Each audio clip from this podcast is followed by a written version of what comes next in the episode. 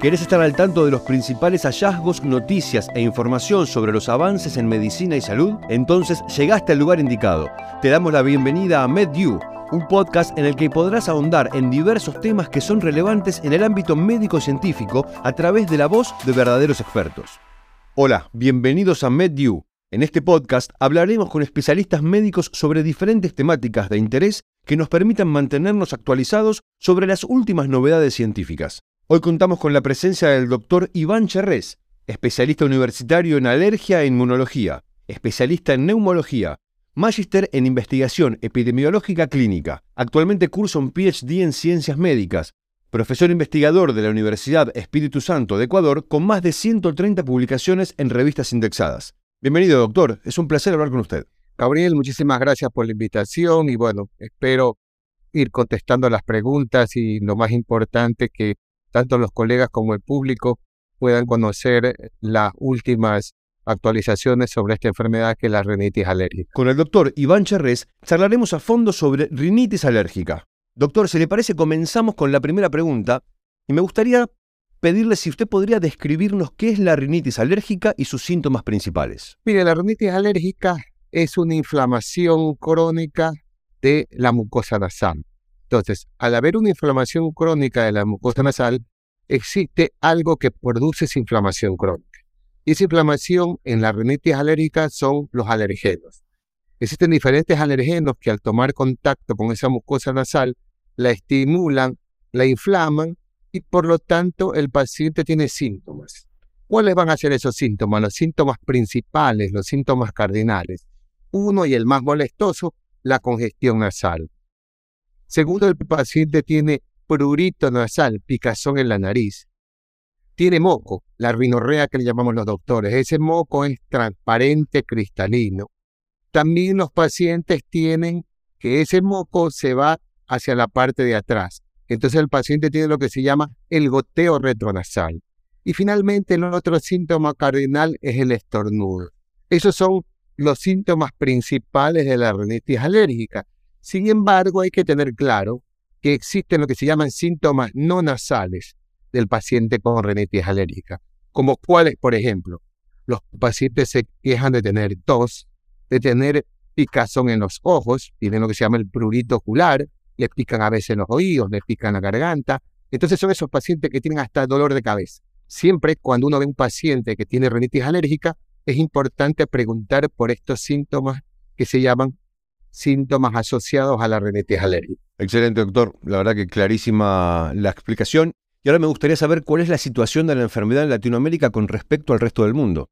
Sí, es una pregunta y agradezco porque es una pregunta importante porque yo hice los estudios denominados los estudios ISAC, en donde se incluyó Latinoamérica, y con sorpresa se vio que Latinoamérica era uno de los lugares donde más había la, la prevalencia de rinitis alérgica, que llegaba hasta un 37%, cuando había en otros lugares a donde a lo mejor era mucho menor, 12, 15%. Estos estudios se hizo en dos tipos de poblaciones, en la población de 6 a 7 años y en la población de 13 a 14 años. Entonces, tenemos nosotros en Latinoamérica una alta prevalencia de rinitis alérgica y esto es lo que preocupa porque ha habido países en donde ha incrementado esa, este, esa manifestación clínica, esa alergia, y hay diferentes factores. Se piensa que puede ser el cambio climático, se piensa también eh, los pólenes que ya han comenzado a modificarse y a estimular más las, las reacciones alérgicas. Entonces, lo importante considerar es que en Latinoamérica tenemos una alta prevalencia de rinitis alérgica en población joven. Excelente, clarísimo. ¿Y cuáles son las principales complicaciones que conlleva la rinitis alérgica en la sociedad? No sé si usted nos podría mencionar las principales al menos. Sí, mire, eh, todo paciente que tiene una rinitis alérgica, uno tiene que pensar que esta rinitis alérgica es una enfermedad sistémica. Quiere decir que viene acompañado de otras enfermedades. Entonces, ¿cuáles son esas enfermedades principales? Viene acompañado de enfermedades como el asma, como la sinusitis, como los pacientes también tienen este, complicaciones en los oídos, otitis media serosa, los pacientes roncan y pueden tener la enfermedad que se llama apnea obstructiva del sueño. Entonces, las complicaciones de la rinitis alérgica afectan mucho la calidad de vida. Entonces, ¿por qué es importante esto? Porque a veces los pacientes mismos y los colegas menosprecian un poco la rinitis alérgica. Los pacientes con rinitis alérgica, al tener, estar siempre congestionados, no pueden dormir bien, amanecen mal, son los niños, son los adolescentes que tienen problemas en la escuela, no se concentran bien, dejan de ir a la escuela, son los pacientes que a veces tienen poca autoestima. Entonces, son cosas importantes de analizar cuando uno ve un paciente con rinitis alérgica. Para eso están los cuestionarios de calidad de vida. Para eso están los cuestionarios que se llaman cuestionarios de control de la rinitis. Entonces, siempre estas comorbilidades que uno tiene que buscar. Esas comorbilidades, ¿cuáles van a ser las que dije? Enfermedades principales, asma, eh, sinusitis, otitis, ver si el paciente no tiene trastornos del sueño. Y eso va a ser muy importante detectarlo a tiempo, ya que un tratamiento correcto va a disminuir ese impacto de la rinitis en toda la calidad de vida de los pacientes. Y ahí entiendo que si esta enfermedad afecta la calidad de vida de los pacientes, me imagino que el tratamiento temprano debe ser clave en esto, ¿no? ¿Es así? Por supuesto, por eso que dentro del tratamiento, cuando uno identifica si esa rinitis alérgica viene acompañado de estas otras comorbilidades, entonces es que uno tiene que rápidamente actuar sobre ellas. Entonces, no solamente voy a tratar a la rinitis alérgica, sino que también voy a tratar la complicación. Por eso hay un detalle importante que nosotros vemos en la práctica diaria. Muchos de los pacientes tienen diagnóstico de rinitis alérgica, pero nunca le han hecho una prueba de alergia. Entonces, uno no puede hacer diagnóstico de rinitis alérgica si no le ha hecho una prueba que demuestre cuál es el alergeno que está provocando esa inflamación crónica de la mucosa, que está provocando que ese paciente tenga esos síntomas de alergia. Es clarísimo y me imagino que muchos eh, de estos pacientes y los médicos tienen desafíos para poder controlar esta enfermedad. ¿Se podría describirnos al menos los principales? Claro, uno de los desafíos es controlar los síntomas. Y ya hay estudios grandes que incluso en Latinoamérica que han mencionado, le han preguntado a los pacientes, ¿cuál es el síntoma más molestoso? La congestión nasal, dicen todos. Entonces, es un desafío para, los, para nosotros los médicos tratar de mejorar los síntomas. Entonces, por un lado, vamos a identificar cuál es el alergeno que está produciendo la enfermedad y por otro lado vamos a comenzar a dar el tratamiento basado en los síntomas que tiene el paciente, nosotros fijarnos metas como médicos, decimos, a ver, yo solo quiero, yo quiero evaluar a mi paciente no solamente de una forma subjetiva, o sea, que el paciente me diga lo que siente, no, yo también quiero evaluarlo de una manera objetiva. Y para eso utilizo lo que se llaman los PROM, los desenlaces reportados por los pacientes. Son cuestionarios que yo le entrego al paciente, donde el paciente califica sus síntomas, donde el paciente me dice cómo está su calidad de vida, yo le doy el tratamiento y después de un tiempo le vuelvo a hacer esos cuestionarios para yo ver, aparte que el paciente me diga que se siente bien, también ver cuál ha sido el impacto del tratamiento en la calidad de vida, en el control de los síntomas. Estamos hablando con el doctor Iván Cherrés acerca de rinitis alérgica. Y ahora le quisiera preguntar sobre la adherencia al tratamiento, doctor. ¿Podría definirnos de qué se trata y cuál es su importancia en el control de la rinitis alérgica? Claro, la adherencia significa el paciente cuando un médico le da un tratamiento, le prescribe un tratamiento, qué tanto el paciente cumple el tratamiento. Hay estudios que demuestran que la adherencia en los pacientes con rinitis puede llegar hasta un 70%, pero siempre es cuando el paciente está con los síntomas al principio.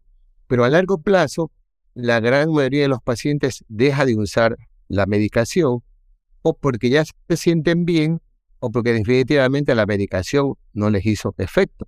Entonces, cuando uno lee, va leyendo la evolución de las guías de rinitis alérgica, uno se da cuenta que en estos últimos años, estos últimos cuatro o cinco, años, ha cambiado un poco la visión de nosotros en la rinitis alérgica.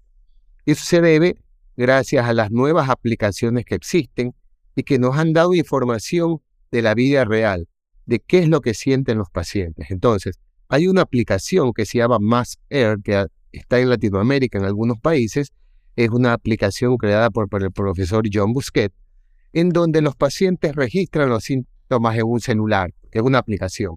Y gracias a esto nos hemos dado cuenta, por ejemplo, que la gran mayoría de los pacientes usan la medicación que quieren, la van cambiando con el tiempo. Nos hemos, hemos aprendido que los pacientes que usan más medicación son los que peores están. Hemos aprendido que ya uno puede más o menos utilizando sencillamente una escala, se llama escala de base, de un puntaje de los síntomas. Aquellos pacientes que tienen más de cinco puntos, uno dice, ese paciente no está controlado, por lo tanto yo tengo que buscar la manera de dar un tratamiento más adecuado e incluso saber ya a qué paciente le puedo ofrecer las vacunas de la alergia, la inmunoterapia. Entonces, gracias a eso, vemos cómo uno puede, utilizando las tecnologías de información, lograr una mejor adherencia del paciente y nosotros de entrada, basados en esa escala objetiva que se llama VAS, dependiendo de los síntomas, saber si mi paciente tiene un puntaje menor de 5 o mayor de 5. Entonces de eso va a depender qué tratamiento voy a escoger. Clarísimo. Y existen, si es que existen, si nos las puede brindar, unas recomendaciones principales para el manejo integral de esta enfermedad. Claro, las manifestaciones principales integrales son, lo primero, tengo que saber cuál es el alergeno que está produciendo la rinitis alérgica. Por ejemplo, si son los ácaros que están en el polvo, uno tendrá que recomendar ciertas medidas de control ambiental, ver cómo está. Si tiene un animalito en casa y tiene, por desgracia, alergia a alguno de estos animales, pues de las mascotas, tendremos que buscar la forma como el paciente eh, tenga menos contacto con ese alergeno para que tenga menos síntomas. Lo mismo en las estaciones de los pólenes, hay que estar atentos para poder escoger. Segundo, voy a escoger el mejor tratamiento. Tratamientos que, por ejemplo, si voy a usar antihistamínicos, utilizar antihistamínicos que no induzcan mucho sueño, porque si no los pacientes siempre andan dormidos durante el día, los niños no pueden atender bien en las clases, la gente adulta se queda dormido en el trabajo, entonces tendré que escoger medicamentos que sean los adecuados, los antihistamínicos de, digamos, de segunda generación, en donde no produzcan mucho sueño, que tengan una cobertura amplia, que a lo mejor puedan los pacientes tomar una sola pastilla y les dura todo el día. Y tercero, saber yo a qué paciente que no responde a los tratamientos de los antihistamínicos, ya sea intranasales, los corticoides intranasales, los antihistamínicos vía oral, si no responden a eso, saber que existe un tratamiento que es la inmunoterapia, las vacunas de la alergia, que están perfectamente demostradas que producen muchísimo beneficio y que incluso evita la evolución natural de la enfermedad. ¿Y cuáles son, doctor, los signos de alarma que debe tener en cuenta un paciente para consultar al médico? Signos de alarma, por ejemplo, si el paciente tiene estos síntomas nasales que yo he mencionado, pero comienza a tener tos, comienza que no puede dormir, que le silba, le ronca el pecho, te dice, cuidado, ese paciente ya tiene un principio de A. O si el paciente comienza a tener mucho olor de cabeza, o ya el moco se le hace de color verde, o no puede escuchar bien, entonces, perfecto. Esos son los pacientes que uno dice, cuidado, tiene una sinusitis como complicación. O aquel niño que comienza a roncar en la noche, porque si hay algo que tener claro, un niño no debe roncar. Niño que ronca está enfermo hasta que se demuestre lo contrario.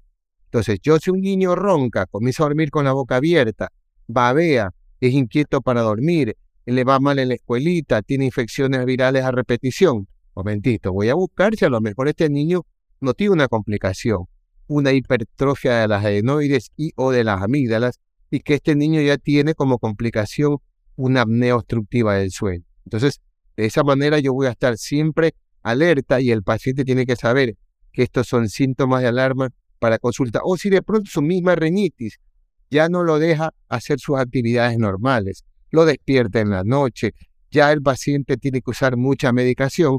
Ojo, son los pacientes que tienen que tener ese nivel de alarma para decir, voy a consultar al doctor. La verdad, doctor, que ha sido muy claro y, muy llana la explicación para que todos podamos entender acerca de la rinitis alérgica, que entiendo es también una enfermedad bastante común en la sociedad y es bueno estar informado sobre esto. Así que yo le agradezco mucho su tiempo por acompañarnos en este episodio. Su aporte obviamente es importantísimo para aprender más sobre el tratamiento en la rinitis alérgica y sus principales características.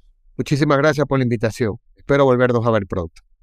Este fue un nuevo episodio de MedU. Accede al resto de los contenidos en nuestro canal de Spotify y mantenete informado sobre las últimas novedades del ámbito médico-científico a través de la voz de sus protagonistas. Para conocer mucho más sobre estos temas, los invitamos a ingresar a www.campus.sanofi.co.